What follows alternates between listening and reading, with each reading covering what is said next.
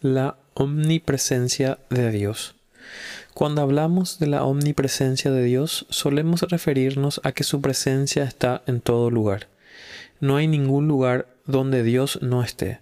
Sin embargo, como espíritu, Dios no ocupa ningún lugar, en el sentido que los objetos físicos ocupan espacio.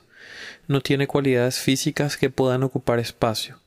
La clave para entender esta paradoja es pensar en términos de otra dimensión.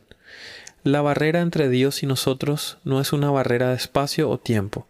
Para encontrarse con Dios no hay un a dónde ir o un cuándo que ocurra. Estar en la presencia inmediata de Dios es pasar a otra dimensión. Hay un segundo aspecto de la omnipresencia de Dios que a menudo pasamos por alto. El prefijo omni no solo se refiere a los lugares donde está donde Dios está, sino a cuánto de Él está presente en un lugar determinado. Dios no solo está presente en todo lugar, sino que Dios está plenamente presente en todo lugar. Esto se conoce como su inmensidad.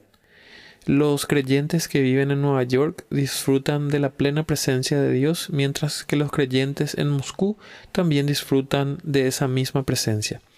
Entonces, su inmensidad no se refiere a su tamaño, sino a su capacidad para estar plenamente presente en todo lugar.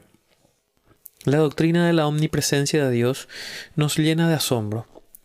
Además de la reverencia que causa, la doctrina también resulta ser reconfortante.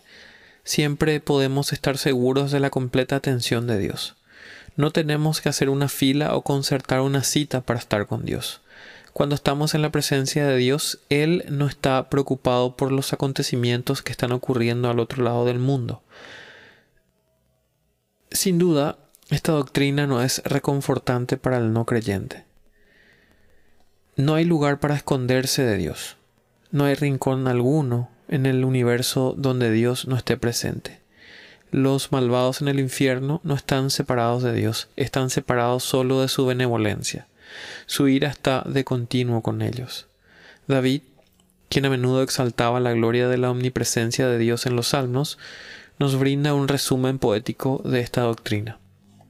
¿A dónde me iré de tu espíritu o a dónde huiré de tu presencia? Si subo a los cielos, he aquí, allí estás tú. Si en el Seol preparo mi lecho, allí estás tú.